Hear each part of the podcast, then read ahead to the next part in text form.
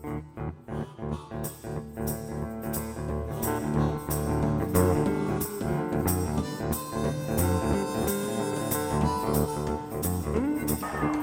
batazo de Gibson, profundo para jardín derecho. La pelota se va,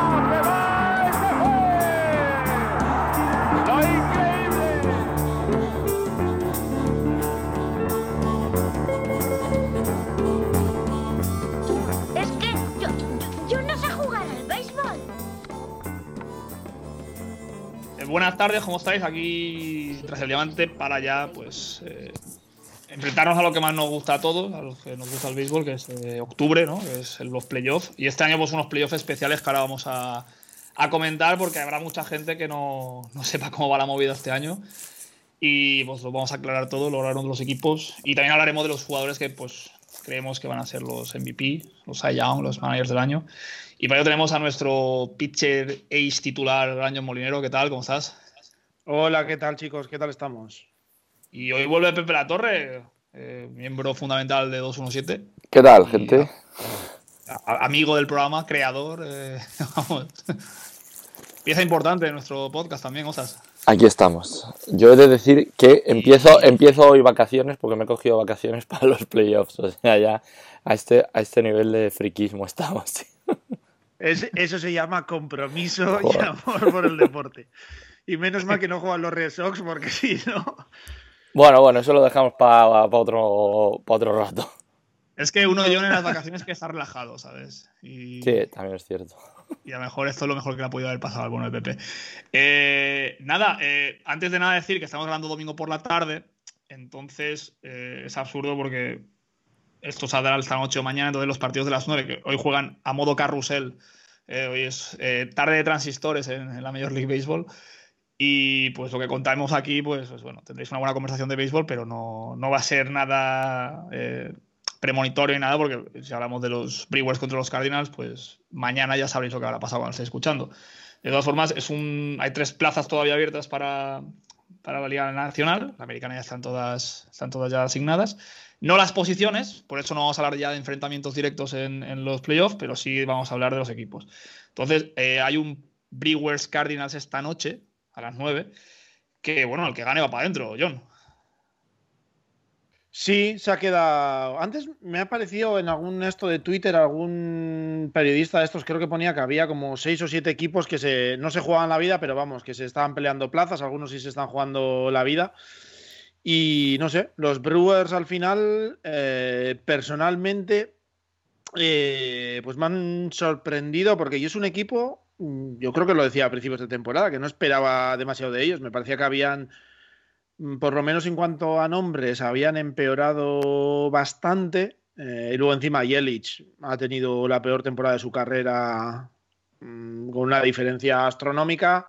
Eh, Keston Hiura también, después de un año de debut bastante bueno, ha tenido una temporada bastante mala.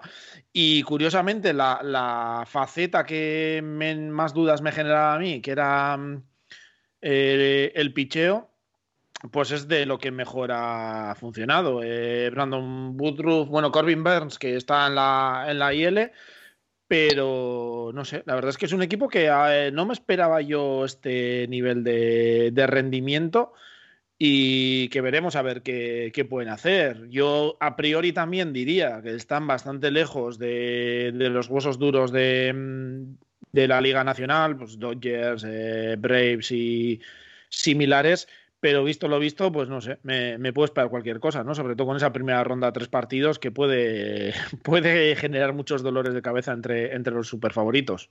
Ahora hablaremos de esa ronda de tres partidos en general en la liga. Pero bueno, Pepe, ¿quién nos iba a decir hace dos meses cuando pues eh, los outbreaks, ¿no? aquellos brotes en tanto en Marlins como en, en Cardinals, estaríamos aquí ahora hablando de playoff? Porque vamos, creo que nadie en ese momento daba por hecho que íbamos a jugar playoff. Sí que es verdad que hubo un momento en que hubo ahí unos ánimos como de mucho pesimismo, ¿no? Yo me incluyo, vamos, que parecía que esto no se iba a terminar ni a tiros. Y al final, fíjate, estamos aquí que se va a disputar la postemporada dando palmas, todos porque se va a jugar y la verdad que contentísimos. No, y hombre, yo creo que la MLB que, joder, pues empezamos, ¿no? Estuvimos toda la primavera dándole dándole golpes, ¿no? Un poco a Manfred y a la gestión y a todo el lío con los jugadores y patapín y patapam. Y yo creo que al final sí que en la MLB hay que, yo creo, darle, ¿no? Al César lo que es del César. Yo creo que sí que han sabido manejar todo este tema del, del coronavirus y los distintos brotes que ha habido y la verdad que en ese sentido chapó ¿eh? las cosas como son. Y, y, la verdad que bueno, que ante una postemporada un poco distinta, muy divertida, pero que es verdad, ¿no? Que lo hablábamos antes de empezar, que a cambio ha dejado un final de temporada un poquito a lo mejor descafeinado, ¿no? Porque al final, pues muchos equipos que se han metido, no ha habido algún partido ahora estos últimos días, ¿no? Esos eh, entre los Indians y los White Sox, que al final, pues es verdad que ha sido muy divertido de ver, pero bueno, quizás sin la tensión que hubiese habido otros años, ¿no? Pero bueno, ahora esta primera ronda, oye, que nos quiten lo bailado, ¿no? Cuando la veamos. Eh, vamos a, luego, primero vamos a ver los equipos que aún pueden clasificarse. Giants y Phillies. Eh, vale que Giants no tiene más hecho porque los Phillies tienen que dar una carambola para que se clasifiquen. Mira, yo si los Phillies se meten, me parece. me parecería un bochorno. Pero ojo, que los Phillies lo tenían medio hecho, ¿eh? Porque han sido ellos. Estoy viendo aquí, han ganado uno de los últimos siete partidos o algo así. Han, lo han regalado porque prácticamente habían pillado ya en la, en la división a, a los Marlins y, al final lo han eso lo han regalado prácticamente eh, no sé han sido un poco a ver que, que Phillies que Phillies y ni Phillies ni Giants hayan sido capaces eso de ganar eh, dos partidos para haberse metido sobre todo teniendo en cuenta que Cardinals y Brewers que son los otros dos que están metidos en la pomada han jugado o van a jugar cinco partidos seguidos eh, es una barbaridad lo siento ¿no? O sea, es que Phillies creo que ha perdido los dos últimos partidos, o sea que yo creo que con haber ganado uno de esos dos y ganar hoy estaría dentro y los Giants más de lo mismo, dos partidos seguidos perdidos, tienen que llegar hoy a ganar, jugando además contra equipos que ya no se juegan nada, o sea, yo eso, a mí yo agradecería que se metieran Cardinals y Brewers y que a los otros dos les den pal pelo por ahí. Pero ojo que estaríamos hablando, Filadelfia si gana hoy y se mete, pues todo lo que se hablaba de al, al ampliar mm, el número de plazas de, de postemporada, los récords, esos perdedores y tal, los, los Phillies se meterían con 29-31, o sea, no ya ni 50%, que ya es un par de partidos por debajo y, Sí, y sí. rascando mucho. Sí, y Cincinnati se puede meter justo 500, ¿no? Con, con el 50%, justo Sí. 50-50 también, ¿no? Pero ojo, ojo que eso engaña mucho. Luego hablaremos de los Reds, pero Ujú. eh, eh, ese porcentaje de 50-50 de los Reds engaña mucho más que nada la progresión ascendente que llevan. Eh, bueno, como todos lo sabéis, la- desde 2012 se inventaron el tema de las wildcards, que aquí siempre hemos agradecido, ¿no? Aquí hemos siempre hablado de, de ese partido especial, ¿no? Un, único partido pues, que te juegas toda la temporada. 162 partidos en uno. Ahora va a ser una wildcard de tres partidos. Eh, ahora van 16 equipos. La primera ronda es 1-8, 2-7, eh, como la NBA o, o hockey. Eh, la primera ronda es en casa del equipo que pues tiene mejor porcentaje. Hasta ahí nada, nada extraño, todo normal y entendible. Luego la ronda divisional se va a jugar en eh, el Petco Park de San Diego y en el Dodger Stadium de LA. Eso la conferencia de la Liga Americana, que es paradójico, ¿no? Pero era para darle esa ventaja a los, a los equipos, tanto a padres como a Dodgers, de jugar en su estadio. Y luego la Liga Nacional va a jugar en el Global Life Field de Arlington, el estadio nuevo de los Texas Rangers, y en el Minute Maid de Houston. Eh, esa ronda va a ser a 5 y luego ya, pues, eh, las finales eh, y las World Series serán a 7 partidos como de costumbre. Las, las ligas serán en el Petco Park de San Diego y en el Global Life Field de, Arlington. Y las World Series sí que van a jugar en el nuevo estadio de, los- de los Rangers.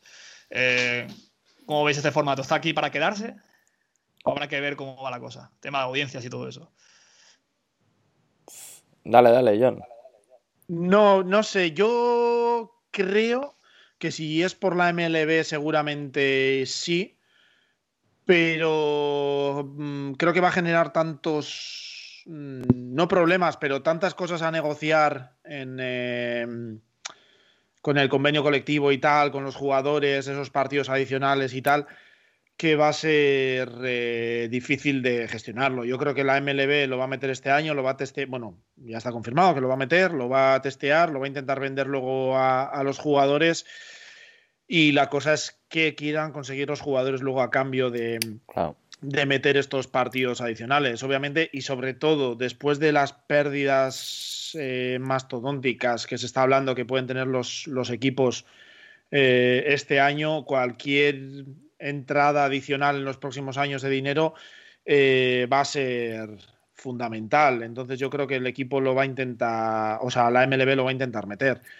Eh, veremos a ver cómo lo negocian. Quizás haya algún año de parón mientras se negocia, etcétera, y quizás luego lo metan o el año que viene se inventen alguna fórmula intermedia, no lo sé. Yo, me imagino que, los jugadores a lo mejor. yo al principio de temporada creía que no, pero creo que bastantes de los cambios que se han metido esta, para esta temporada creo que tienen visos de, de continuar. El DH, obviamente el tema de los, de los jugadores en, segunda base cuando se llega extra innings. Y creo que esto, a poco que cuaje y que tenga unas, unas audiencias medianamente atractivas, eh, creo que tiene muchas opciones de, prosperar. Hay que decir, Pepe, antes de que empieces, que vuelve la. Aquí vuelve un poco el béisbol clásico, no vuelve el bateador designado a la nacional, pero sí que vuelven las extra innings como las hemos conocido siempre. Pues, es algo positivo, ¿no? Un poco más justo. Un séptimo partido de la World Series con un bateador, con un, corredor en segunda base en la décima entrada. Sería algo curioso. Eh, ¿Qué quieres comentar, Pepe? Nada, que comentaba John que a ver cómo le metía la MLB, ¿no? Eh, o cómo le vendía esto de los playoffs ampliados a los jugadores. Y que yo creo que me imagino que sí. Eh, al final los jugadores también lo que quieren no es jugar 162 partidos de temporada regular. Lo que quieren también son los jugadores son jugar playoffs y me imagino que al final esto lo que hace es que tengas más opciones, ¿no? De jugar playoffs y tal, entonces por ahí les pueden entrar y luego que no sé hasta qué punto se puede negociar una reducción del calendario, es decir, hay unos playoffs ampliados, pero la temporada regular en vez de 162 partidos van a ser, no sé, 150. ¿No? Pues a lo mejor ahí los jugadores también acceden a decir, ah, bueno, pues vale. No lo sé, ¿eh? O sea, estoy así especulando un poco, pero que me imagino que pueden ser cosas que, que, pueden ponerse en la mesa, ¿no? Cuando se negocie todo este asunto. Sí, no, yo creo, a ver, los jugadores obviamente ya el hecho de por sí de poder jugar playoffs y sobre todo con estas mm, series tan cortas, porque la primera es a tres partidos, eh, que en el béisbol pues puede pasar cualquier cosa, ya es un caramelito, supongo, para los jugadores mm, que quieran ganar y tal, pues ya les facilitas mucho la cosa, que entren al trapo, pero yo con todo el follón que ha habido este año para llegar a un acuerdo del dinero, etcétera y tal, y que los equipos eh, las franquicias mm, de la tajada televisiva yo creo que se van a querer quedar con un cacho importante porque hay pérdidas muy, muy gordas por lo que se habla.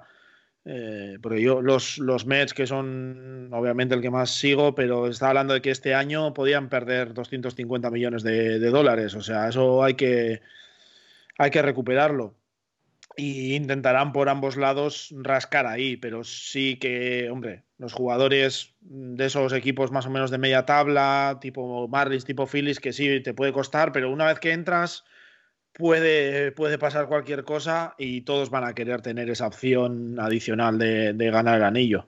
A ver, ya por, por, seguir con esto, a ver, tampoco enrollarnos, pero bueno, asumo que si lo hacen en una temporada más larga, se intenta hacer un formato parecido a este en el que entren 16 equipos, asumo que por lo menos los tres ganadores de división, pues no sé, tendrán cierta ventaja o no tendrán que jugar, ¿no? Esta especie de wild Como la NFL, tal vez.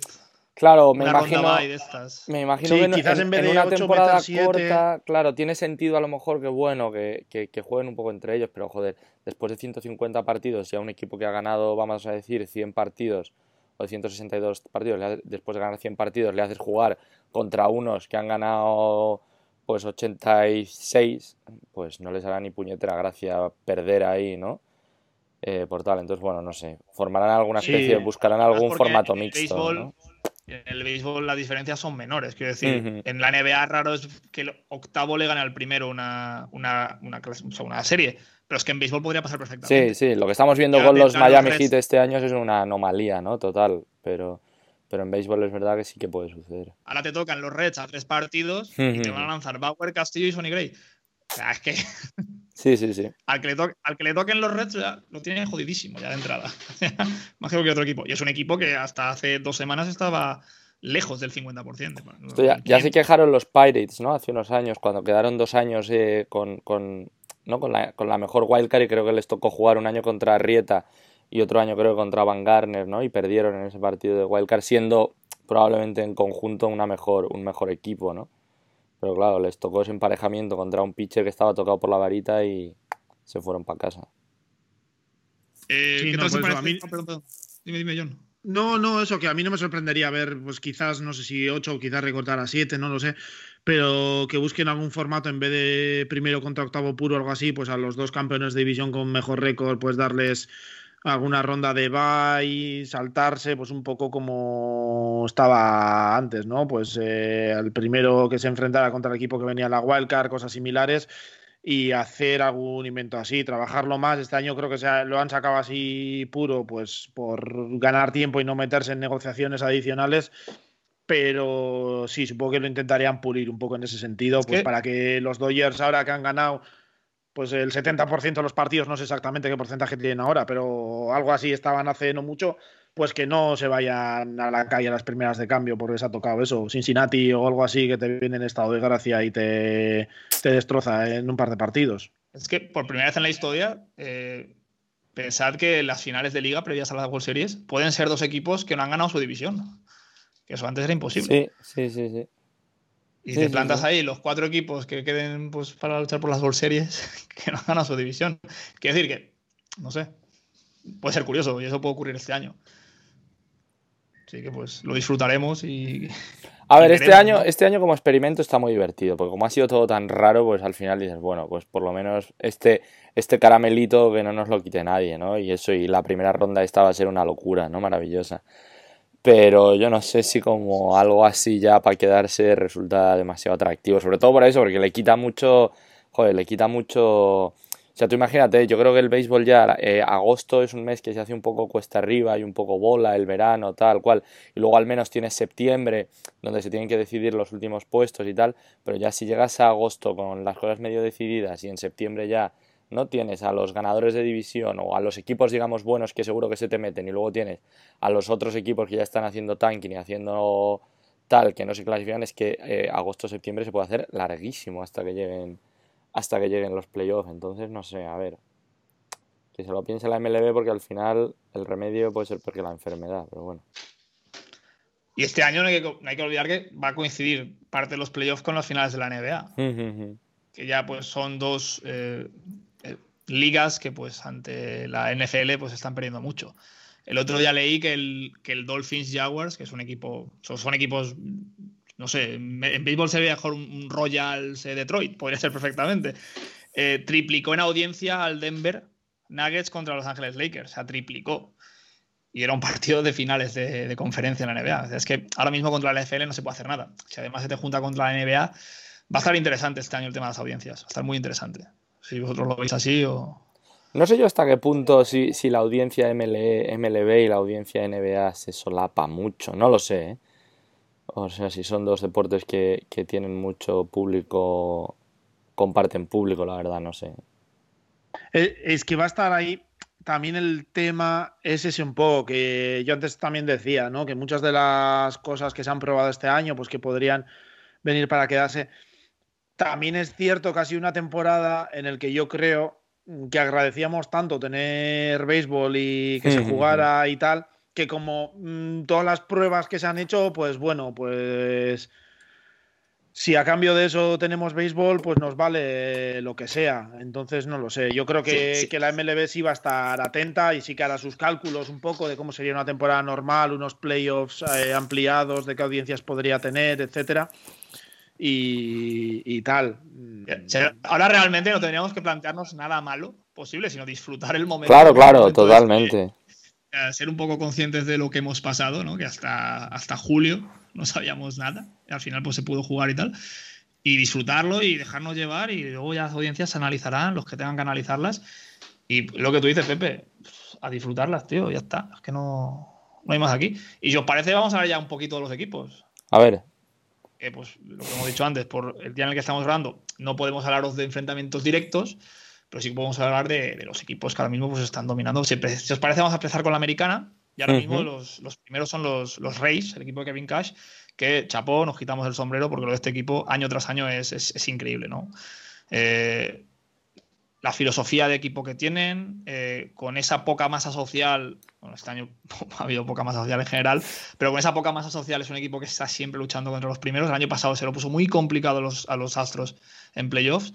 Y este año, pues, oye, eh, candidato máximo a las World Series, a jugarlas. No sé, no sé yo si tan tal. Yo creo que han sido más regulares en temporada regular, pero no sé yo si asustan tanto como el año pasado de cara a playoffs. No, no lo sé, ¿eh? porque es verdad que se han llevado al final la división. Más yo creo que por que los Yankees han sido ahí un poco irregulares y están haciendo cosas un poco extrañas por momentos y tal. Pero no sé yo, a mí me asustaban y me gustaban más el año pasado, ¿no? Este año en ataque el equipo se ha caído un poquito, ¿no?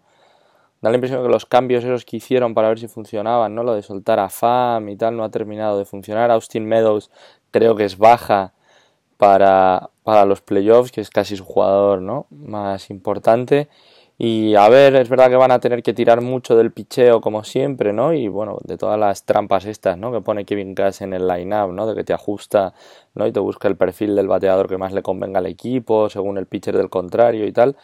Pero no sé yo si me gustan tanto, ¿no? Como, como el año pasado. La verdad que en general los equipos de la americana yo creo que generan quizá menos los menos los Indians, a mí me generan todos un poquito de, dudas. Los Indians tienen, bueno, ya, ya llegaremos, ¿no? Creo que tienen muchas carencias, pero, pero están como muy claras y sin embargo las fortalezas son también muy claras, ¿no? Entonces, es un equipo con tres, no sé si están todos sanos ahora mismo, no, no lo sé ahora de memoria, pero que son tres pitchers, ya tiene una tripleta de pitchers que en tres partidos pues te puede... lo que pasa es que no te aguantan nada, o sea, es que, que, es que a lo mejor... a Horton le cuesta mucho, ¿no? Estos últimos partidos. Y, y, Glasnow es que es un tipo... Que, que Glasnow llegue a la quinta entrada es casi un milagro, o sea... Entonces... al final es mucha carga para el bullpen, no lo sé, ¿eh? A lo mejor como llegan de favoritos no te generan tantas tantas tantas expectativas como, como, las que te generaban cuando llegaban un poco de tapaos, ¿no? Que sí que les veías posibilidades de, competir. Ahora llegan con el mejor récord de, la americana y, bueno, pues teóricamente siendo el equipo al que todos tienen que, derrotar. Entonces, a lo mejor en ese perfil, en ese rol, no te asustan tanto. Vamos a ver. Sí, no, yo, yo iba a decir solo que creo que es un equipo al que le puede quizás afectar mucho el nuevo formato este sin descansos dentro de, la serie, sin días de viaje dentro de la serie, porque es un equipo que eso, los abridores no están durando quizás excesivamente, es un equipo que tira mucho de, de bullpen days y cosas similares, que durante la temporada lo puedes ir gestionando mejor pero en playoffs, cuando tienes que ir jugándotela y sin descanso, sin días de viaje, sin nada, que tienes que jugarte cuando llegue en, esta primera ronda, que son tres partidos, quizás no, pero ya cuando llegue la de cinco, cuando llegue más adelante las de siete, eh, es mucho, mucho trabajo, bullpen sin tanto descanso y ahí les puede costar un poco, ¿no? Sobre todo por eso, porque Choi está en, en la IL, Díaz estaba intentando volver, y Andy Díaz, pero no sé, Austin Meadows también lo, está en la IL. Eh, Brandon Lowe se ha recuperado un poco, pero ha tenido un bajón descomunal en mitad de temporada, no sé cómo llegará. Pero sobre todo eso, la parte del picheo, mm, creo que es uno de los equipos a los que más les puede afectar el formato este nuevo y, habrá que ver a ver cómo lo, solventan. Vamos a pasar, si os parece, al, que ahora mismo, estamos hablando del domingo, como estamos diciendo, eh, es el número 2, el sí número 2, que son los Twins, uno de los equipos más divertidos de ver el año pasado como este, y que bueno, siempre tiene ese, ¿no? ese, esa bestia negra que son los Yankees. Eh, este año no tienen por qué jugar contra ellos, pero bueno, eh, los Twins llegan bastante bien hasta esta postemporada también. Yo a los Twins les veo, claro, si no son por esas dudas que, te generan más por el tema este que vamos a decir anímico y de esta especie de bloqueo mental que parece que tienen en playoff y todo esto, deberían quizás ser el equipo, a mí me parecen el más completo a día de hoy de cara a los playoffs, creo. Es verdad que, que tienen una ofensiva que es un poco eh, quizá quitando a Nelson Cruz y, bueno, a Josh Donaldson, aunque no ha terminado de encontrar el ritmo, porque no ha, tampoco ha jugado del todo y tal. Pero es verdad que es una ofensiva que a lo mejor le pueden eh, perjudicar los ajustes que pueden hacer los equipos, porque son como muy, ¿no? De, batear o de intentar batear a todo y tal, y eso puede penalizar un poco en playoff. Pero la sensación es que la, la, rotación funciona, tienes un poco a Kenta Maeda ahí como el, ¿no? Quizá el el ancla, ¿no? El que sabes lo que te va a dar. Luego Berríos es verdad que es un jugador que es un poco incógnita, que te puede lanzar una entrada que parece que es un Saiyang y luego se te desconecta y, y, te puede perder un poco, pero desde luego el talento está, ¿no? Y, si se gusta y tal, puede dar, puede dar el lo de pecho en, en playoff. Creo que el bullpen, pues seguramente sin ser de los dos o tres mejores de la liga, tiene profundidad y tiene argumentos. Y luego eso, el, el line-up tiene jugadores, pues con, con, ¿no? contrastados, como puede ser el propio Cruz, como puede ser Donaldson, y luego, bueno, pues esta gente, ¿no? los Max Kepler, los Eddie Rosario y tal, que son un buen complemento. Byron Buxton parece que por fin está medio, ¿no? medio rindiendo en ataque y es un jugador muy dinámico y que les puede dar mucho, pero claro, está la duda esta de, ¿no? de esta especie de bloqueo mental que tienen en, en playoff. Pero sí que parecen, yo diría, el equipo más completo en la americana, creo. John. Sí, no sé, yo iba a decir que, yo de los Twins no sé qué esperar, porque el año pasado esperaba muchísimo de ellos. Yo me acuerdo de la serie contra, contra los Yankees, que me acuerdo que encima lo hablé con Alex Carande, le dije, ojo con los Twins que pueden hacer mucho daño, y les metieron los Yankees en el morro, pues porque el problema que tiene la ofensiva es que es una ofensiva que te puede anotar muchas carreras, pues mucho de todo o nada. Es decir, te pueden anotar cuatro, cuatro home runs en un partido y meterte diez carreras que pueden quedarse en nada. No tiene un juego en corto. Eh, son más de, explosivos de te meto eso, dos home runs, tres home runs, te anoto en eh, cinco carreras en dos entradas y el resto del partido, pues estoy gestionando esa, esa ventaja y eso pues en playoffs también puede ser peligroso. Sí que Kenta Maeda les ha venido a las mil maravillas este año, les ha aportado más una profundidad que yo creo que les ha venido muy bien en, la, en la rotación. Pero, pero no sé. Eh, quizás porque Domnak, por ejemplo, empezó muy bien la temporada, al final se ha hundido, le, le bajaron incluso a la, al, a la sede alternativa y todo y les puede faltar ahí un poco, pero sobre todo me deja dudas. La, tendrá que coger el Uber, pero no interrumpa, tendrá que coger el Uber para que vuelva tendrá a que coger eh, Tendrá que coger el Uber, que le tenía que pasar la ITV al, coche y estará, estará en ello. Pero yo creo que es, una ofensiva que si cogen ese mes hmm. de que se activan un poco Cruz, se activa un poco Donaldson, etcétera, tienen, pueden ganar muchos enteros, pero como les cojan dos partidos de que les han esos dos partidos, como les pasó contra los Yankees, de que no anotan, pues van a durar muy poco. Alex Carandera lo decía el año pasado, que es algo endémico, el hecho de que los Twins no puedan jugar contra los Yankees. O sea, si les toca a los Yankees ya sabemos, ¿eh? si hay algún apostador, eh, puede, darlo por hecho.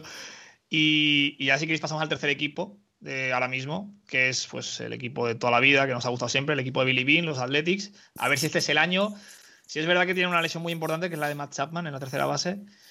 Pero bueno, es un equipo que, que puede dar la campanada también. Pepe, no sé cómo lo ves. No sé, no sé, no sé. Yo ya digo, yo es que los Acabo equipos. De, convencerme, de convencerte, ¿no? Los equipos, tío, de la americana me, me generan en general. Me, me, creo que llegan todos con muchas. Yo me conformo con que los Athletics pasen de ronda una vez. Con muchas dudas. Creo que a los Athletics se les ha ido cayendo la rotación a medida que ha ido avanzando el año, ¿no? Eh, no se sabe muy bien si, si o sea, parece que, que, su, que su abridor en el primer partido de la, de la serie va a ser Chris Bassett, o sea, ni Luzardo, ni Manaea, ni Montas, ni Pug, ni Fires, ni ninguno de los que teóricamente eran un poco a principio de temporada, ¿no? Los que formaban parte de la rotación. Es verdad que a cambio, que a cambio sí que tiene un bullpen que ha funcionado muy, muy, muy, muy bien durante, durante todo el año. Pero es que no le veo, o sea, quizá Chapman, que es, su gran talento diferencial, no, no llega, tampoco es que estuviera haciendo un gran año, no llega, Semien no, ha sido el del año, el del año pasado, Olson, bueno, pues ha estado un poquito perdido, es verdad que sí que ha pegado con poder y más o menos se ha envasado, pero con problemas para batear con promedio. Pareció a principio de temporada que Ramón Laureano era a lo mejor ese jugador dinámico que les podía dar mucho, pero tampoco ha terminado yo creo de cuajar.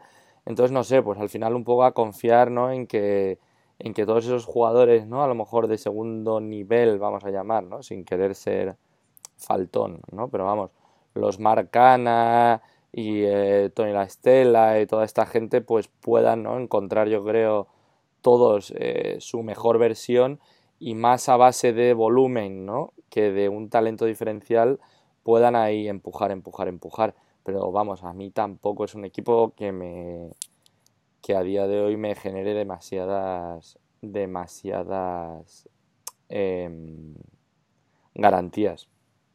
Claro, mejor, un año tan extraño como este, eh, estos equipos que empezaron a hacer pues, una especie de béisbol distinto, a plantearlo, filosóficamente hablando, puede ser una, perfectamente una final de Liga Americana, un Athletics Race. Es que sería el año perfecto para ello. Sí, sí, sí, sobre todo porque se han caído muchos equipos, o sea, se te han caído los Astros, están que no sabemos que, bueno, a todo esto los Astros a lo mejor te cogen ahora y son los que te ganan las series mundiales y tampoco sería como una sorpresa que podría suceder, ¿no? Pero es verdad que los Astros se han caído, los Yankees, insisto, llevan todo el año al run run, eh, los Red Sox ha sido el hundimiento del Titanic, eh, entonces, pues sí, sí que a lo mejor es el año en que dos equipos medio raros se te planten eh, ¿no? en la final de, de, la liga y uno se te meta en las series mundiales. Y a partir de ahí a soñar. John, ¿quieres comentarnos algo de los Athletics o te paso a los White Sox? No, bueno, de los Athletics más o menos es lo que ha dicho Pepe. Al final les ha funcionado bien el bullpen y el resto sí que mm, esos brazos que venían de las granjas, como Luzardo, Manea, Montadas y tal, pues lo que dice Pepe, se han ido cayendo, Fires también, Mike Minor, que lo han fichado este año, me parece también. Y es que mm, no sé si es que es lo que buscan al final los Athletics, ¿no? Porque tú miras, por ejemplo, la, el lineup, tú miras las estadísticas y es que quitando los 14 home runs de, de Matt Olson, es que no, no destaca nada y aún así han ganado treinta y tantos partidos. Supongo que es un poco quizás el funcionamiento de lo que hacen los, los Athletics, ¿no? Eh, ir sacando, haciendo poco a poco y ir sacando victorias así con jugadores que pasan desapercibidos y haciendo las pequeñas cosas bien, porque incluso Chris Davis eh, ha bateado por debajo de 200, solo dos home runs. Marcus Semien ha tenido un bajón espectacular respecto a su temporada pasada, que acabó, me parece, top 3 en, en el MVP. Eh, pues eso. Es un equipo que yo es que les veo capaces de ganar y capaces de que les manden a casa en la primera, en la primera serie. O sea, me, creería cualquier cosa con estos, con estos Athletics. Pues ahora vamos a hablar de los White Sox, que era un equipo que lo esperábamos eh, a medio corto plazo, es decir, 2021, 2022, 2023, todo lo que se estaba generando alrededor de ese equipo, pero ya han aparecido este año, Pepe. Eh, lo de Luis Robert, pues, con la veteranía de Edwin Encarnación, eh, Dallas Coikel en el, en el picheo, eh, Yolito, que ya tiene su no-hitter este año, un equipo bastante serio. Y Abreu, Abreu, perdona, la temporada sí, de Abreu. Sí, sí, Abreu ahí. No te extraña que sea MVP reivindicándose un poco y volviendo, ¿no? Es verdad que quizás se nos había caído un poquito, no lo, no lo habíamos visto tanto en los últimos años porque el equipo no estaba, no había estado compitiendo, pero sí, sí, no, Abreu rindiendo otro, otro año más, ¿no? Y impulsando muchas carreras y tal, vaya, es líder ahora, ¿no? De la, de la Liga Americana. Ah, lo que pasa... A ver, eh, no sé si, si los White Sox se mueven en, en un universo parecido a lo que pueden ser los Twins, o sea... Uh, son este equipo también súper agresivo con el bate, eh, que no sé hasta qué punto le pueden afectar los ajustes de, que pueda haber en, en postemporada. Y además tiene a un entrenador que es Rick Rentería, que no me gusta nada para postemporada, que creo que le va a costar mucho ajustar y eso. O sea, yo la sensación es que tanto a Twins como a White Sox, los Indians los cogen en playoff y se los ventilan, pero vamos, tranquilísimamente, porque me da la impresión de que en todas las pequeñas cosas eh, les, les, son, son muy, muy superiores. Entonces, claro, los, los White Sox lo que puede pasar es que entren todos en combustión, o sea, que en un mismo partido eh, José Abreu, Eloy Jiménez, Joan Moncada, Luis Robert, eh, Edwin Encarnación, que no ha aparecido, Nick Madrigal, eh, Grandal, claro, eh, estén todos en fuego y eso sea una cosa imparable pero tiene que pasar, ¿no? Y bueno, ya hemos visto cómo, pues por ejemplo, Luis Robert ha ido de más a menos, como Moncada le ha costado un poquito y no ha sido el jugador del, del año pasado, y no creo que, que, la tendencia se invierta en playoffs, sino que incluso se, se acrecentará, ¿no? Porque, insisto, los equipos les van a esperar más, ¿no? Y van a saber más cómo, cómo atacarles.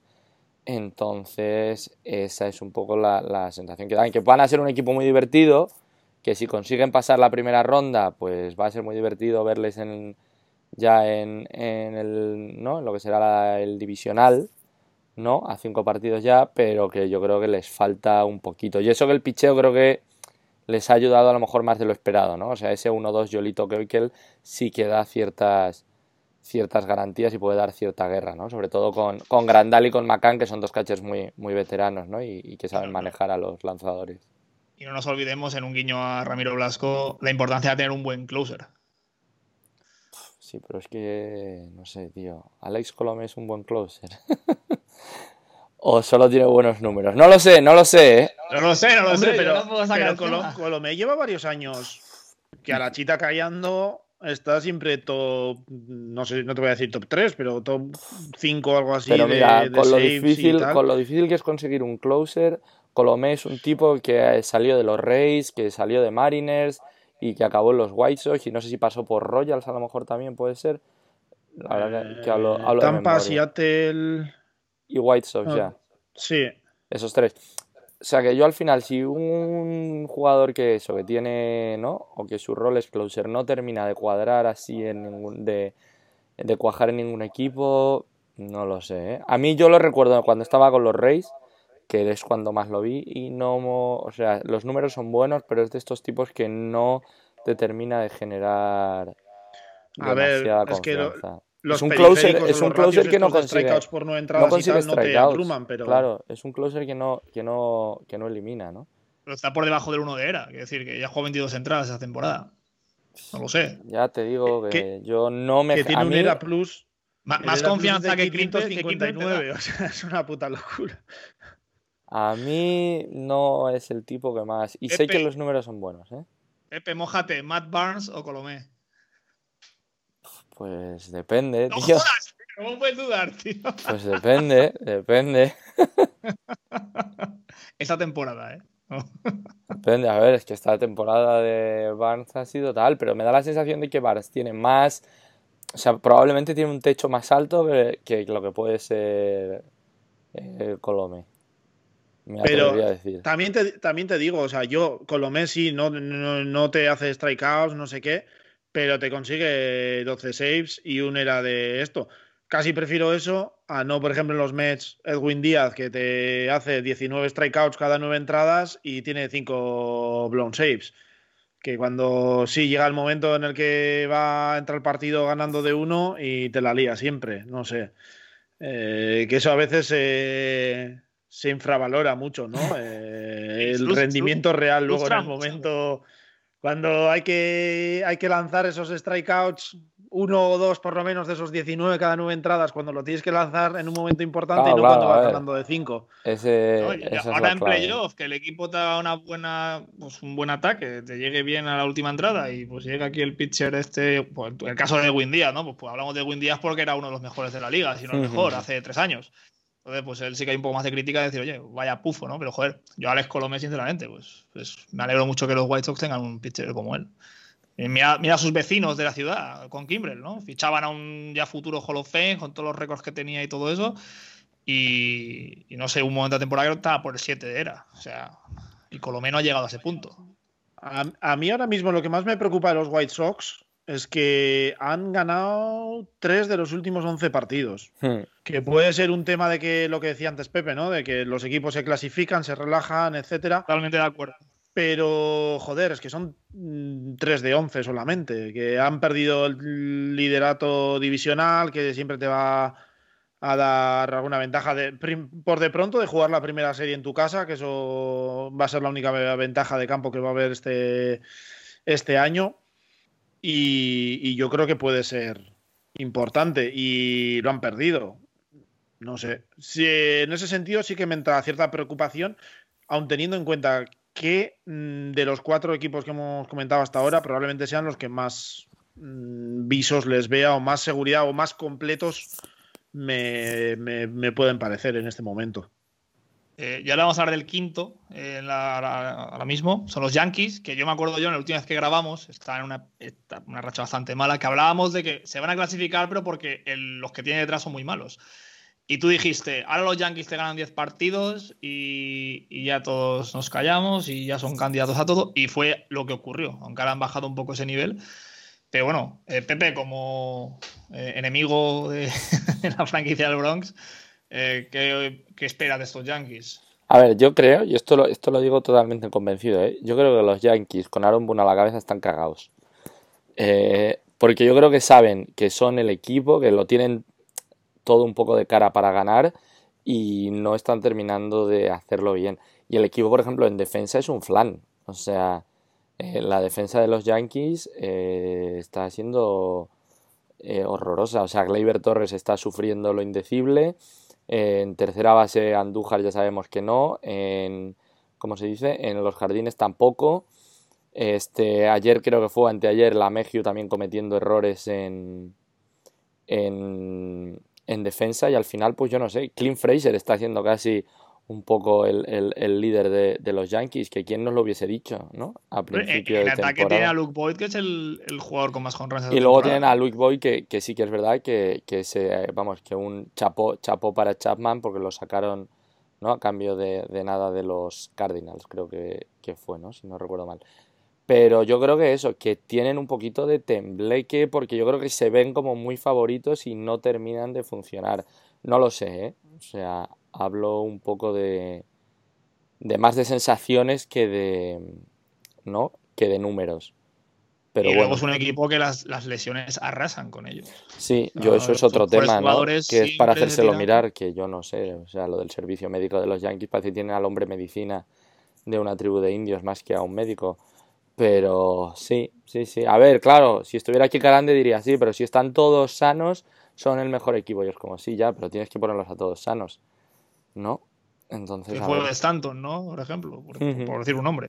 Sí, es un jugador que no puedes contar llegado octubre. Y eso que esta temporada ha sido cortísima. Es claro. Eso. John, tus vecinos de ciudad. No sé, yo sí que voy con Pepe en el sentido de que sí parece que pueden ser, sobre todo con esta racha que han tenido, pues quizás los principales favoritos, ¿no? Eh, con la vuelta de Stanton, que sí hay que ver cómo va y tal, pero eh, sí que es verdad que lo de las lesiones mm, yo creo que ya es algo estructural del equipo, o sea, ahí hay algo que tienen que mirarlo, no, no puede ser cuestión de casualidad, porque ya son 3-4 años con el mismo problema. Y pues este año, lo que el año pasado hizo George parece que este año se han sacado a Luke Boyd, que les ha sacado las castañas del fuego mientras faltaban eh, el resto. Y no sé, a, mí yo, por ejemplo, creo que esa rotación que tienen, vuelvo a lo de antes, de la estructura de, este año, eh, tienen una profundidad muy importante, sobre todo con David García y Jordan Montgomery, que a mí Jordan Montgomery no está teniendo su mejor año, pero es un lanzador que me gusta bastante. Eh, les puede dar una profundidad que puede ser muy importante en, estos playoffs y con este formato. Sí que creo que eso, quizás pueden tener un pelín de presión adicional porque no hay ningún equipo que termine de juntar todas las piezas y tal y pueden parecer ellos los máximos favoritos aun teniendo muchas dudas y eso quizás les pueda arrastrar un poco, ¿no? Porque habrá que ver como si Stanton y compañía, si cogen el ritmo, ya tal. Si cogen el ritmo, para mí deberían de ser los favoritos número uno, pero habrá que ver cómo van, cómo van entrando en, ritmo y cómo van juntando, juntando las piezas. Hay que recordar que antes de que empezara la pretemporada, ya sabíamos que iban a llegar las World Series, ellos y los Dodgers, las dos primeras semanas nos confirmaron eso, pero bueno, luego es un equipo, lo que habéis comentado, mucho altibajo, mucho afectado por las lesiones. Y vamos a ver, ya son creo que 11 años sin ganar las series mundiales. Y eso para los Yankees es mucho. Mm. Se les resiste el número 28, el título número 28. Y habrá que estar ahí atentos a este equipo. Eh, si os parece, vamos al 6, que es el equipo de la Discordia, que es un equipo pues que antes lo, creo lo hemos comentado fuera de micro. Si la temporada dura una semana más, se quedan fuera. Son los Astros. Sí, pues con muchos problemas, ¿no? Ya yo creo que se viene hablando un poco todo el año, súper irregulares, ¿no? Empezaron mal, luego pareció que sí que estaban enderezando un poco el ritmo, pero fue que no. Y bueno, a ver, una temporada yo creo muy difícil para ellos, pues por todo lo que venían de postemporada.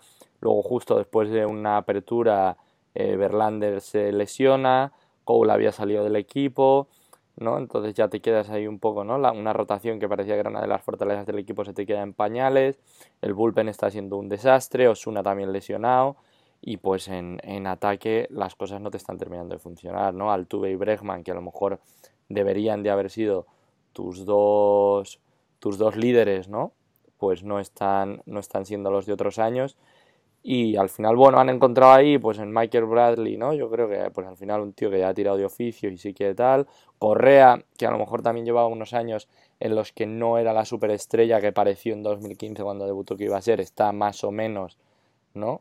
Yo creo también ayudando y yo creo eso, que más por incomparecencia de los Angels y de los Mariners que por otra cosa, pues se consiguen meter en, se consiguen meter en playoff.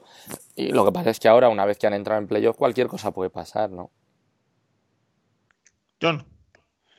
Pues es que, es que yo creo que es un equipo que. Da, pereza hablar de ellos. ¿eh? Sí, no, yo creo que es un equipo que en ningún momento estaba en la temporada. O sea, yo creo que es un equipo que, que han estado fuera. De, de, sus problemas y Sí, yo creo que eso les, les sacó totalmente. Eh, es un equipo que ha estado totalmente fuera de la temporada, sobre todo el ataque, que es donde se, se focalizó todo. Eh, Altuve, Correa, Breckman y compañía Creo que son jugadores que han querido olvidar este 2020, saltarse en la medida de lo posible y no han terminado de carburar. Y es un equipo que está acostumbrado a tener, eh, sobre todo eh, el último año, pero vamos, con Cole, con Berlander, eh, luego que cuando llegó, una rotación que les aseguraba, o entre comillas, les aseguraba por lo menos aperturas decentes y mantenerse siempre en el partido y es algo que no han tenido este año. O sea, su mejor abridor ha sido Fran Valdez, seguramente, porque Renki ha tenido sus momentos cómicos este año, pero. Mucho, highlight eh, Sí, ha tenido esos highlights, esos momentos de cantar los lanzamientos y tal. Pero mm, a mí la sensación que me queda, incluido la lesión de Verlander y que haya esperado hasta. Por, lo que entiendo, ¿eh? porque supongo que, la decisión ahora la Tomillón está relacionada con, con la lesión que la ha tenido fuera. Eh, todo el año. Pero yo la sensación que tengo con este equipo es que no, no, han estado en 2020. O sea, sí han ido a los partidos, y se han presentado, sí han querido batear, se han ganado partidos, pero mentalmente, eh, quiero decir, físicamente estaban, pero mentalmente es un equipo que no que le ha dado absolutamente igual esta temporada. Y yo creo que llegarán a playoffs y sí que tiene mucha experiencia y tal, pero yo creo que es un equipo que lo que quiere es olvidar este año lo antes posible y centrarse en el que viene a ver si van mejor las cosas. Quizá una de las cosas, una de las cosas positivas de los Astros, perdón, eh, sobre todo, bueno, vamos, casi lo, único, es que, que, Kyle Tucker a lo mejor ha llegado ya, ¿no? Que es este tipo, ¿no? creo que fue un, vamos, no, fue un primera ronda del draft que se había atascado un poquito y que sí parece que este año, ¿no? Les ha dado, yo creo, algunas alegrías, ¿no? Y a lo mejor es de lo poco ¿no? de esta temporada regular de lo que se pueden quedar, ¿no? O que pueden sacar los astros de positivo. Pues nada, ahora quedan dos equipos de la americana y uno creo que todos ya han salido varias veces durante el programa de hoy, son los, son los Indians, que bueno, aquel follón que hubo con Plesak, con Klebinger a principio de temporada, que parecía que ese equipo se iba a destrozar por dentro. Eh, temporadas de Lindor y Ramírez increíbles. Shane Bieber Cy Young ya lo podemos anunciar porque creo que no hay duda en ningún. Creo que en el americano no hay ninguna duda que se lo va a llevar esta temporada. Ah, la duda es si es MVP también. Esa es la duda. E, exactamente. Esa es. Y podría ser, sí. Eh, una actuación, bueno, es verdad que la temporada ha sido más corta y eso mejor un pitcher le beneficia, ¿no? Que eso que comentábamos, lo de los agostos que has comentado antes, que se le pueden hacer muy largos. Pero bueno, eh, equipo que, ojo, eh, con estos, con estos Indians yo a, mí, a mí probablemente. Dale, dale, John. Sí, no, yo iba a decir solo que a mí probablemente sea eh, el equipo que más, si yo estuviese en la americana, el equipo que más miedo me daría. Eh, porque con esa rotación que tiene, así como decía Catampa, el formato, porque yo creo, realmente creo que lo que más impacto va a tener en estos playoffs, eh, más que, que sean ocho no, es esto del tema de no descansos dentro de la serie y tal. Yo creo que va a tener un impacto tremendo. Y yo esa rotación con Bieber, Carrasco, Plisa, mm, Tristan McKenzie te va a aportar entradas, Civale, no ha tenido su mejor año, pero yo creo que es un lanzador interesante con un control muy bueno y que te puede aportar. Tienen un bullpen eh, también buenísimo. Y yo creo que con este formato, con esa rotación tan profunda y con brazos en, el bullpen, a mí personalmente creo que sería mm, el equipo al que más miedo me, daría enfrentarme. Yo no pongo, no quito una coma, ¿qué diría el otro? Sí, sí, yo creo que los Indians son el equipo. No llegan con el mejor récord, llegan por abajo. A ver, todo puede cambiar hoy, porque como está todo tan apretado, lo mismo creo que si los Indians hoy ganan y los Yankees pierden, cambia todo y los Indians entrarían poco menos que como cuartos. Bueno, una cosa así, pero vamos. Pero la sensación es que es el equipo que más, que más empaque yo creo tiene de toda la americana eso, porque yo creo que sus fortalezas están muy claras, ¿no? Son muy evidentes. Y bueno, luego es verdad que tiene ¿no? los jardines que son un poco una verbena, ¿no? Y que es verdad que en general son, son un poco unas posiciones que aportan mucho a la ofensiva y que en el caso de los indias no aportan absolutamente nada, ¿no? Y que es todo el infield, ¿no? El que, el que les da el que les pone las carreras, ¿no? Por eso con Santana y con Ramírez, Lindor, incluso César Hernández, ¿no? Que es un jugador como muy, eh, no sé, muy... que se revoluciona mucho, que parece que hace muchas cosas, aunque a lo mejor luego no hace tantas, pero que bueno, que siempre anda por ahí, ¿no? Y tal, y luego es verdad que sufren eso, yo creo, un poco en lo que puede ser la aportación ofensiva de los, de los outfielders, pero vamos, que, que lo que hacen bien lo hacen muy, muy bien, y que lo que hacen mal yo creo que son capaces de, de camuflarlo un poquito, ¿no? Además, un manager que está acostumbrado a lidiar en estos términos. bueno, así que ánimo. Un saludo a Ángel Luis Carrillo, que es de los Indians, y que se acaban estos 72 años de, sequía, que creo que son 72 a lo de memoria. Que el grupo de picheos salvajes solo hay una persona que vivía entonces, todos sabemos quién es, no hace falta nombrarla. Y estaría bien que la gente que ha nacido muchos años después vea por fin a los, a los indios ganar las series mundiales. Y ya para acabar con la americana. Eh, el equipo de Buffalo. Eh, son los Buffalo Blue Jays este año, y que no me digan nada más. Y nada, breve comentario. Pues nada, como los Angels son un desastre y un cachondeo y tal, pues se han metido los Blue Jays en playoffs. Básicamente, yo creo que es la lectura que podemos hacer, ¿no? Es que creo que aquí nadie puede otorgarles una mínima esperanza, pero no, sé si vosotros veis algo, mejor no, con con Yo creo que no, yo creo que son seguramente el equipo que sabes un poco que es lo normal, a ver, que eso, que a tres partidos puede pasar cualquier cosa, pero que es casi como el único equipo que... ves que va a perder su serie claramente, ¿no? Que habiendo ocho equipos tenía que haber uno así. Sí, sobre todo eso, porque como los Angels son un cachondeo. solo una derrota, una, una derrota menos que Yankees, pero sí que es verdad que lo que transmiten no es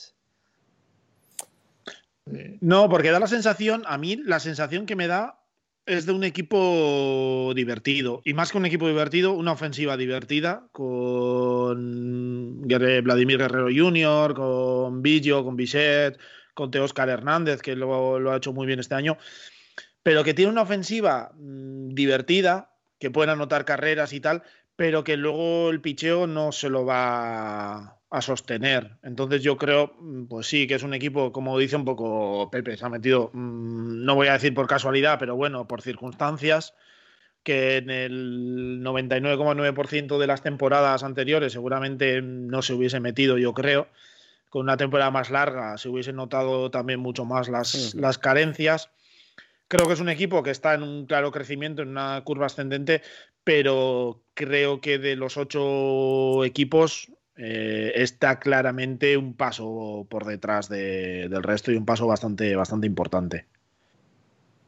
Es que creo que a lo mejor a años vista, con todo el talento que habéis comentado, eh, podemos estar ante un equipo muy serio, pero ahora mismo día de hoy no creemos que, Oye, por lo menos, la sensación que los tienes viéndoles jugar, a pesar de que consiguen partidos, eh, cierran bien los partidos y pues, No, ojo, ya han sido valientes porque no se movieron en el, antes del cierre del, del, mercado de traspasos. Entonces, bueno, oye, que se lleven el premio, ¿no? Por lo menos en estos tiempos como un poco conservadores y de equipos que no se mueven y que luchan por la primera ronda del draft y todas estas mamarrachadas, pues que por lo menos los Blue Jays, cuando vieron que tenían ahí ¿no? una pequeña ventana para entrar en playoffs y tal, hayan ido a por ella y tal, pues oye, que, disfruten, ¿no? Eso es lo que decíais, este grupo de chavales que disfruten de estos primeros playoffs, que si tienen suerte seguramente serán los primeros de muchos.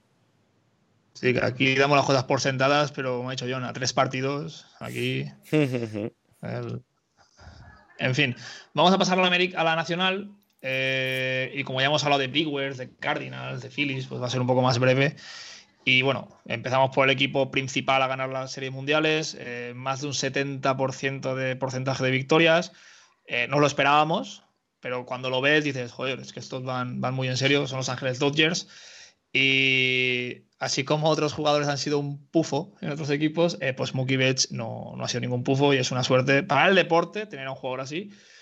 Y si ya los juntas con Bellinger, con una rotación bastante aceptable y bueno, toda la cantidad de jugadores que nos dan los, los, Dodgers, pues principalmente candidatos a ganarlo desde el 88. Eh, yo creo que lo van a ganar. No sé si vosotros tenéis otro. O está la, fama ¿no? de los Dodgers, que siempre el choke ese que dice, ¿no? que siempre se les viene abajo todo el chiringuito al final. Pero bueno, yo creo que este año ya toca.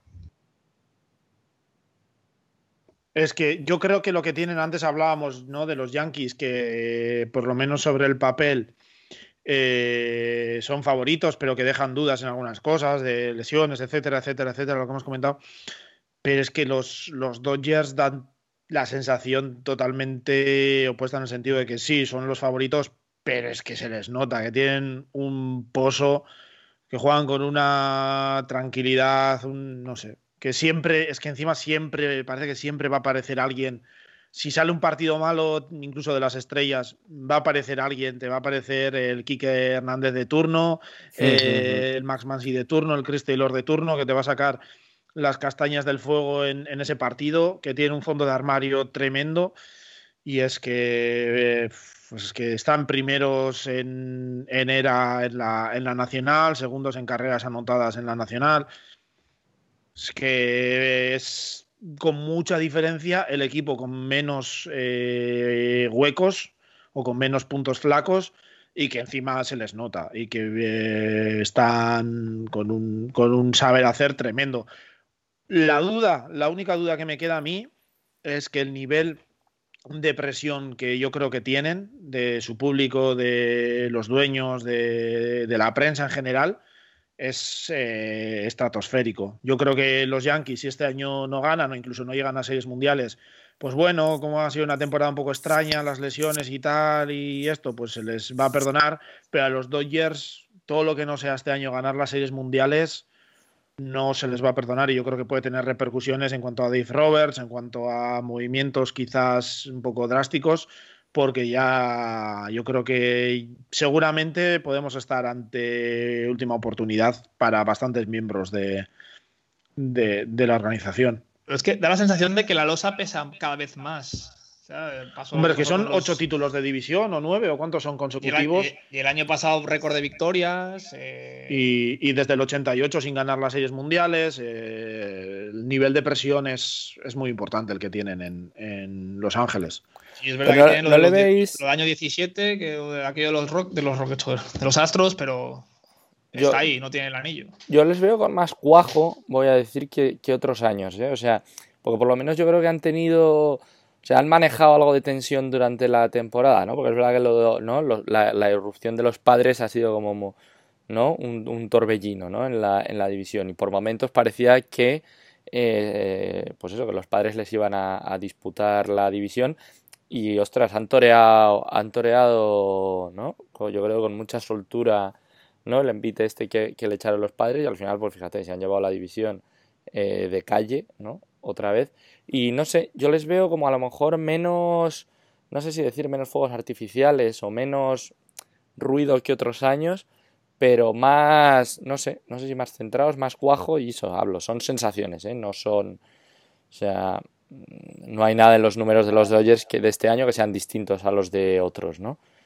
Pero... Sí, yo, pero sí yo que estoy totalmente sensación... de acuerdo en eso, da esa sensación mucho, de menos menos pensar en premios individuales, en MVPs, en Cy Youngs, en mm. lo que sea, y más centrarse en ganar partidos y conseguir W y no, y mm. no otra, otras historias. Y sí se les nota como con mucho más centrados y pensando únicamente en el, en el objetivo de, de, del título.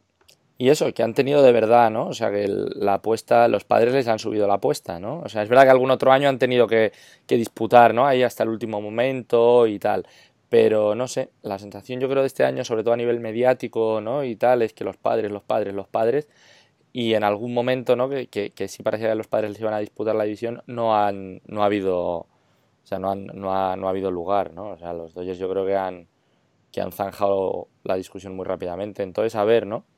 Y es verdad que con Mookie Betts y con Corey Seager, ¿no? Que ya a lo mejor nos habíamos olvidado de él, y que está siendo ¿no? el, segundo jugador en importancia del equipo, sí que parece que tienen todavía más argumentos que otros años. Pues vamos a estar muy atentos a este equipo porque vamos, también es, joder, es, es los grandes, de las grandes franquicias de Estados Unidos. Y a las audiencias, pues una final Dodgers Yankees. Yo creo que Rob Manfred y todo el comisionado es lo que, es lo que anhelan con, con, más, con más ganas que nada. Y bueno, otro equipo que también con mucha fanbase, que ahora mismo está segundo, eh, los Braves, que por cierto, eh, comentario cómico, eh, he leído que han firmado a Sandoval y que lo han activado para los playoffs. Ah, sí. O sea, y Sandoval talismán, que lo sabemos ya, cuando juegan los Giants. Y ya, puede ser curioso, puede ser curioso. Pero bueno, equipazo, ¿no? Este año con Fred- Freddy Freeman espectacular, Ozuna, Anduval. eh, sí, tal vez que la rotación con todas esas lesiones que han tenido de Fry, de, o de Fried, que el otro día Javi me pegó la bronca, eh, de Soroka, de Cole Hamels que no ha llegado, Félix Hernández que optó por no jugar. Pues, coño, si ponemos todos estos nombres, mm, es que podría ser también un equipo candidatísimo a, llegar a las series mundiales. Son la superofensiva, ¿no? O sea, es el equipo, yo creo que va a vivir con la ofensiva y pues quizá a morir con el picheo, ¿no? No lo sé. No lo sé. A ver, sí, me imagino que hasta donde les lleve Fried es a lo mejor hasta donde llegan, ¿no? Entonces, no sé, yo no sé el bullpen, que a lo mejor es lo que más reforzaron de cara a este año y a ver cómo le funciona en los playoffs, a ver cómo lo maneja Sneaker. No lo sé, ¿no? Da la impresión de que los Braves pueden llegar aquí subidísimos y te pueden eh, llegar los Reds, que parece que se han metido de rondón y que hasta hace dos días no estaban clasificados y mandarte a casa a las primeras de cambios, ¿no? Sí, Entonces, para mí lo que han tenido los, los Braves es mucho mérito, encima en una división muy complicada, que yo creo que unos equipos a otros han hecho mucho daño en, en el récord, pero con todas las lesiones que han tenido en, en la rotación, porque parecía que cada vez que funcionaba un jugador o un, un abridor en la rotación, pues iba cayendo, iba teniendo problemas y han ido sacando partidos adelante. Sí que es verdad que la ofensiva les ha hecho mucho bien. Eh, Freddy Freeman pues ha estado eh, pues bueno, inconmensurable. Adam Duval ha tenido ahora a finales de temporada un, un acelerón increíble. Ozuna al principio, luego lo ha podido mantener. Travis Darno, que no sé, se marchó de Queens y de repente parece la reencarnación de Johnny Bench o algo así, que no hace más que, que hacerlo todo bien. Pero para mí, a mí un nombre que me intriga mucho en la rotación y que yo creo que les puede aportar eh, bastante y puede ser un- un- una diferencia bastante importante es el de Kyle Wright, que no ha tenido muy buena temporada, pero las últimas dos o tres aperturas han sido bastante decentes. Eh, y yo creo que si funciona bien y mantiene ese nivel, hay con Fried y Ian Anderson y tal, les puede dar un extra que puede ser muy importante, porque la- el bullpen yo creo que es muy bueno, con mucho, mucha veteranía además, yo creo que, que ahí tienen un bastante potencial, pero si consiguen ese tercer abridor, que puede ser Cal Wright, que les dé eh, un brazo más para poder gestionar mejor la, la labor de- del bullpen y que dé un poco de apoyo a, a esa ofensiva, porque incluso Dansby Swanson, que le había costado varios años eh, rendir al nivel de lo que se espera de un número uno del draft, eh, por fin parece que ya está bastante más arriba. Y yo creo que es un equipo que puede tener armas, pero depende un poco de, si consiguen ese brazo adicional en, la rotación. Eh, un tío guapo de Luis Sanson, por cierto. Nada, los terceros, los padres, joder, este año. También hablábamos de que iba a ser el año de confirmación de Tatís, que Machado, pues, eh, ya están empezando a plantearse si había sido acertada la, la contratación por aquel pastizal. Sin embargo, aquí están, han acabado muy bien y pues pueden pegarte un susto fácilmente. Sí, sí, ¿no? El equipo, ¿no? El equipo revelación y el equipo mediático y todas estas cosas que se han dicho, ¿no? De la temporada con Fernando Tatís a la cabeza y todos los que han funcionado detrás de él, porque parece que no solo es que él haya conseguido rendir, es que ha conectado, ¿no? A, pues eso, a Machado y a Will Myers, que eran hombrecillos que llevaban, ¿no? Como, como un tiempo un poco desaparecidos y que han vuelto a rendir. Sí, sí que parece que son a lo mejor el equipo que puede ganar a los Dodgers, ¿no? Más por ese descaro, ¿no? Y esa falta de de, pudor, ¿no? Que a lo mejor sí que pueden tener otros equipos cuando se enfrenten a los, dicho Astros, a los Dodgers, vaya. Em, entonces, bueno, eso, a ver, creo que Clevinger es baja, ¿no? Al menos para los primeros partidos de, de playoff, entonces, bueno, imagino que saldrán, ¿no? Con, con la Met un poco como, como su abridor titular y, bueno, pues luego a tirar me imagino con Zach Davis, a ver Crispada, que yo tenía la verdad muchas expectativas sobre él y no ha terminado de, de funcionar bien. Y sí, sí que puede ser el equipo así un poco, ¿no? Yo creo que todos somos el equipo que queremos a lo mejor ver en playoff, ¿no? Nos han dado muchas alegrías en temporada regular y a ver cómo se comportan ahora en los playoffs. Sí, yo creo eso también, ¿no? A mí la sensación que me da mmm, llega a un punto que no sabrían incluso hacer un pronóstico de lo que pueden hacer porque, no sé, creo que tienen piezas muy buenas, a la vez me generan algunas dudas. Desde luego es el equipo que más eh, carne ha puesto en el asador para intentar hacer algo este año. Ya se vio cómo se movieron en, en el deadline. Eh, les ha funcionado incluso bien Will Myers, ¿no? Que parecía un jugador que ya estaba un poco, pues eso, para, para el desguace. Eh, y les ha, les ha funcionado muy bien este año. Mm, yo creo que es un equipo que lo puede hacer muy bien, pero quiero verlo. No, no sé, hay algo ahí que me sigue generando ciertas dudas, pero me podría creer perfectamente que pudiesen ganar a cualquiera de los rivales que se les ponga por delante. Eh, la Met está haciendo un temporadón, Zach Davis también, eso, para que es la duda que te, que te queda. El bullpen lo han tenido que reforzar porque mm, gente como Stamen, como Pagan y Yates y tal, pues no han tenido su, su mejor año, Yates con la lesión, eh, yo qué sé, eh, es un equipo que mm, me, me, crearía, me creería cualquier cosa y precisamente eso me genera eh, que sea de los equipos que más ganas tengo de, de ver en playoffs. El, el, equipo que también nos ha sorprendido mucho los Chicago Cubs, que campeones de la Serie Mundial del año 2016. Nuevo entrenador, David Ross. Perdieron a uno de los mejores jugadores con Nick Castellanos. Sin embargo, la temporada que ha hecho Yu Darvish ha sido espectacular y ha llevado el equipo con los Chris Bryan, Anthony Richardson, una temporada muy decente. Y no sé si lo veis también. Ah, es que estamos hablando de otro nivel, ¿no? Si comparamos con los Dodgers. Pero bueno, que es un equipo que también te puede, no sé, yo me pongo una medalla con los Cavs aquí, porque creo que les di muy como favoritos de su división y que eran el equipo así más completo y tal, y creo que lo han demostrado. Creo que sin fuegos artificiales, más allá de lo que ha hecho Judarvis, ¿no? Que bueno, que si luego vamos a hablar de los premios, pues a lo mejor no está ahí en esa terna para el, para el Young, pero yo creo que es súper serio. Se empezaron muy bien, aprovecharon, yo creo que, bueno, pues tuvieron un calendario a lo mejor asequible en lo que es la primera parte de la temporada, se pusieron ahí en cabeza de la división y desde luego en ningún momento se han visto verdaderamente amenazados.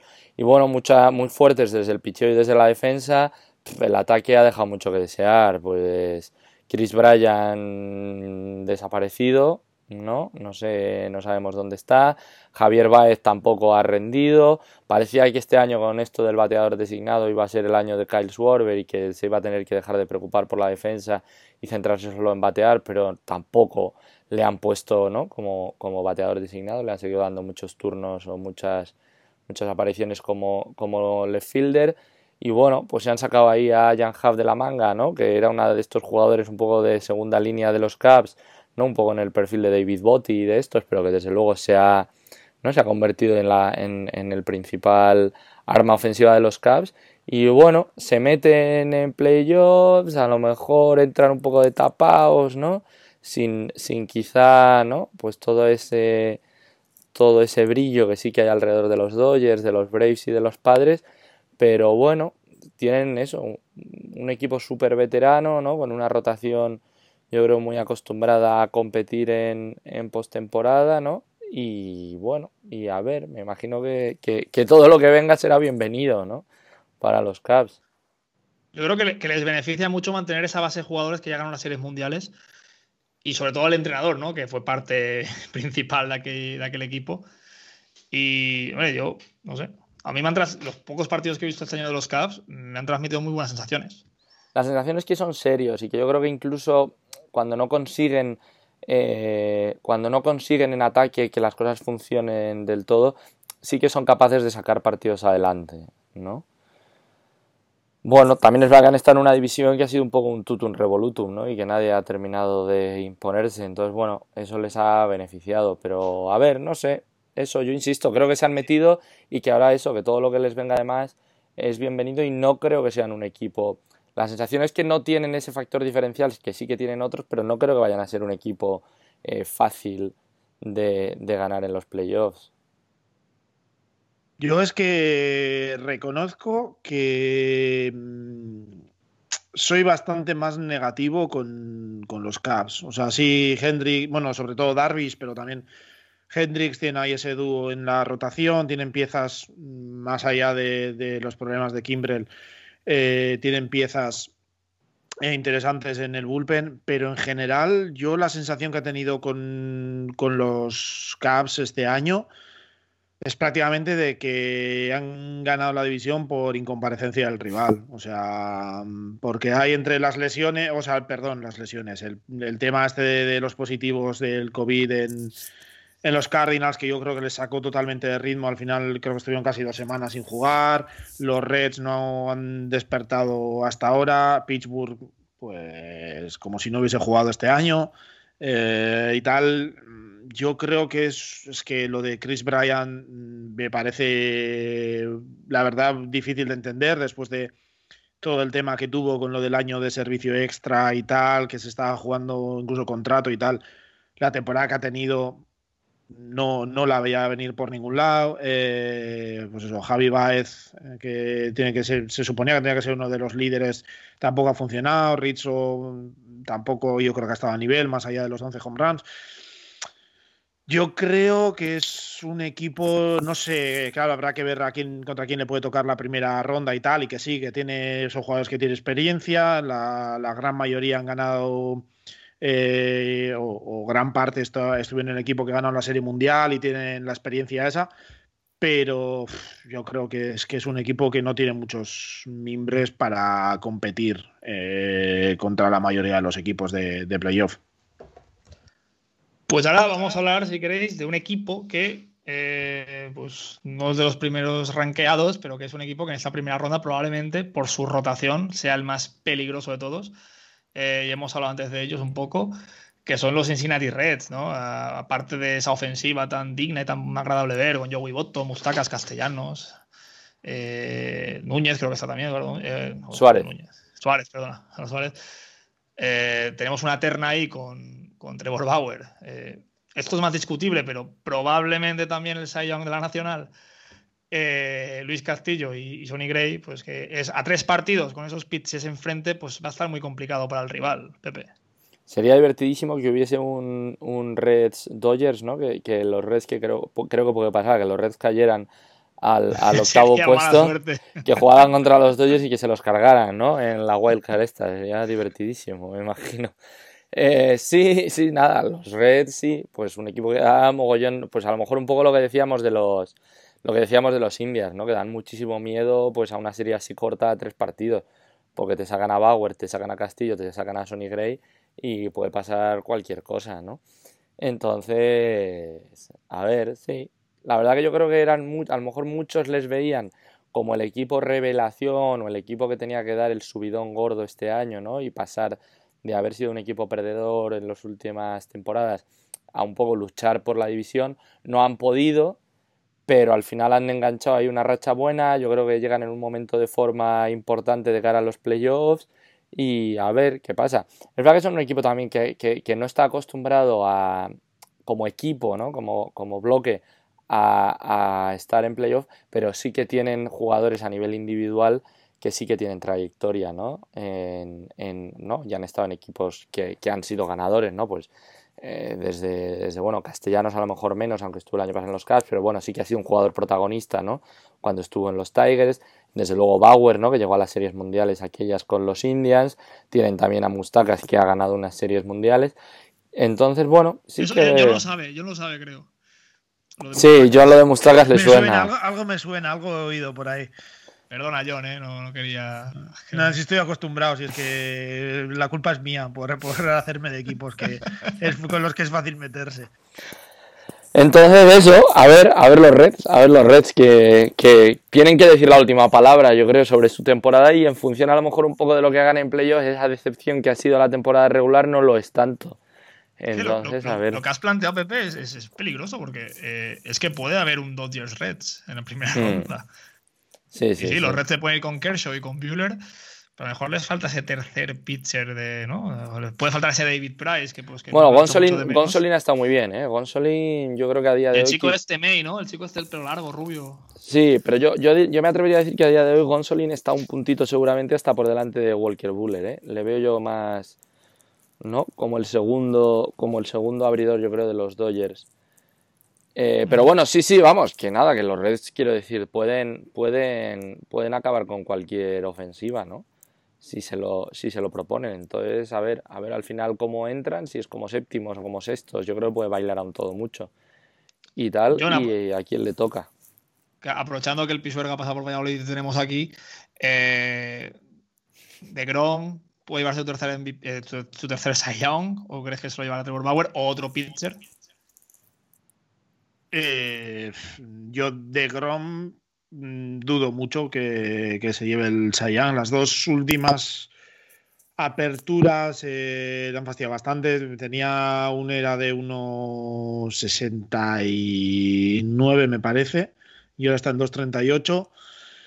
Y yo creo que eso le va a pesar. Creo que está líder en strikeouts y tal. El otro día si te pones a rebuscar, porque el otro día leía que el 100% de sus innings había sido contra equipos en eh, la mitad superior de, de, ofensiva de la competición y, por ejemplo, Bauer y, y Darvis andaban en torno al 10-15%, pero claro, ya es un poco más, más rebuscado, ¿no? Yo creo que si hubiese estado más parejo eh, con Bauer, con Darvis y tal, eh, era y eso, seguramente se lo, se lo hubiese llevado mm, por la narrativa de tercer Saiyan consecutivo, etcétera, por ser un poco también premio a la consistencia durante tres años y tal, pero yo veo difícil que, que se lo lleve. Mm, Creo que le han pesado estas dos aperturas, salió hace dos aperturas, me parece, con, molestias en, una, en la pierna con la que se impulsa en, de la goma en el montículo y, y no ha parece que no ha terminado de corregir esos problemas o no sé, pero desde entonces no ha funcionado igual y yo creo que ha perdido sus opciones ahí. De todas formas, yo por mi parte se lo lleve Bauer, que es un tío que cae bien. Sí, sí. va haciendo amigos por todos lados. Haciendo sí, amigos. encima yo, yo os lo he dicho antes de empezar a, a, grabar, creo que ha sido, que encima es, es, que lo está pidiendo, es el que más claramente lo está pidiendo, siempre que tiene la, la ocasión. Eh, deja ahí el recadito en Twitter o donde pille de eh, estos son mis estadísticas, atentos, no sé qué, Sayan, aquí, por favor. Y yo creo que, pues bueno, esas cosas también se, se notan y se tienen en cuenta al final a, la hora de votar. Pues ahora vamos a acabar ya con el repaso a los equipos. Y bueno, un equipo que tiene un curioso récord, que es que cada vez que toca los playoffs gana las series mundiales. ¿eh? Un saludo a Vicent, estuvo aquí otro día con nosotros, que son los Marlins, ¿no? Cuando se llaman Florida Marlins. Eh, en 97 ganó contra los Indians y en 2003 contra los Yankees. ¿eh? Partido de Josh Beckett completo, aquello fue increíble, aquel partido de Josh Beckett, que pues como aficionados Red Sox muchos tenemos que conocer ese partido. Y, y nada, Pepe, los Marlins, eh, nadie, nadie, nadie, vamos, nadie se esperaba que, que lo de la primera semana fuera en serio. No, pero pues eso, pero pues cuando tienes a los Washington Nationals de este año, a los New York Mets de este año y a los Phillies de este año en la misma división, pues al final lo que pasa es que se te meten los Marlins en playoff con todos los respetos del mundo para los Marlins. Pero eso, pues oye, pues un equipo que muy bien, que enhorabuena van a entrar en playoff.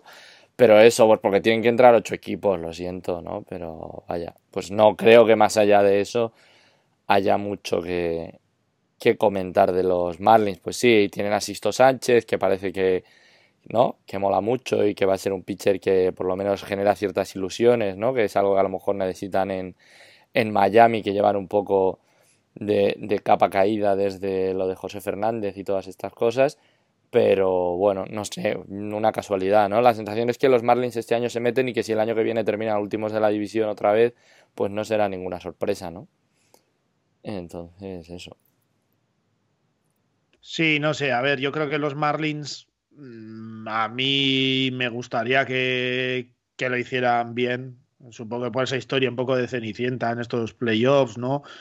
Eh, yo creo que seguramente será el de los 16 equipos que entren en playoffs, el equipo con diferencia con menos talento. Yo creo que se lo han encontrado así, la temporada les ha venido así. Ha sido un equipo, la verdad, yo les he, he podido ver bastante y ha sido un equipo divertido de ver. Eh, una ofensiva con un estilo muy distinto de lo que se ve hoy en día en, eh, en las grandes ligas y tal, mucho más de juego en corto y tal.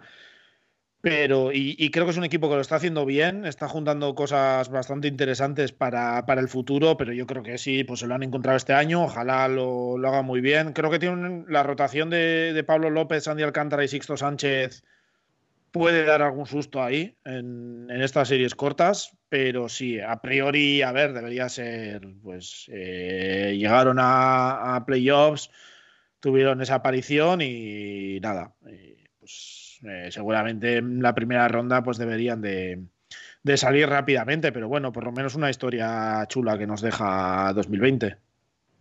Sí que ha- hacen falta historias chulas de esas. Pues nada, ya hemos analizado todos los equipos. Y no sé, si queréis comentar algo más, que hablar de los premios, si tenéis prisa o.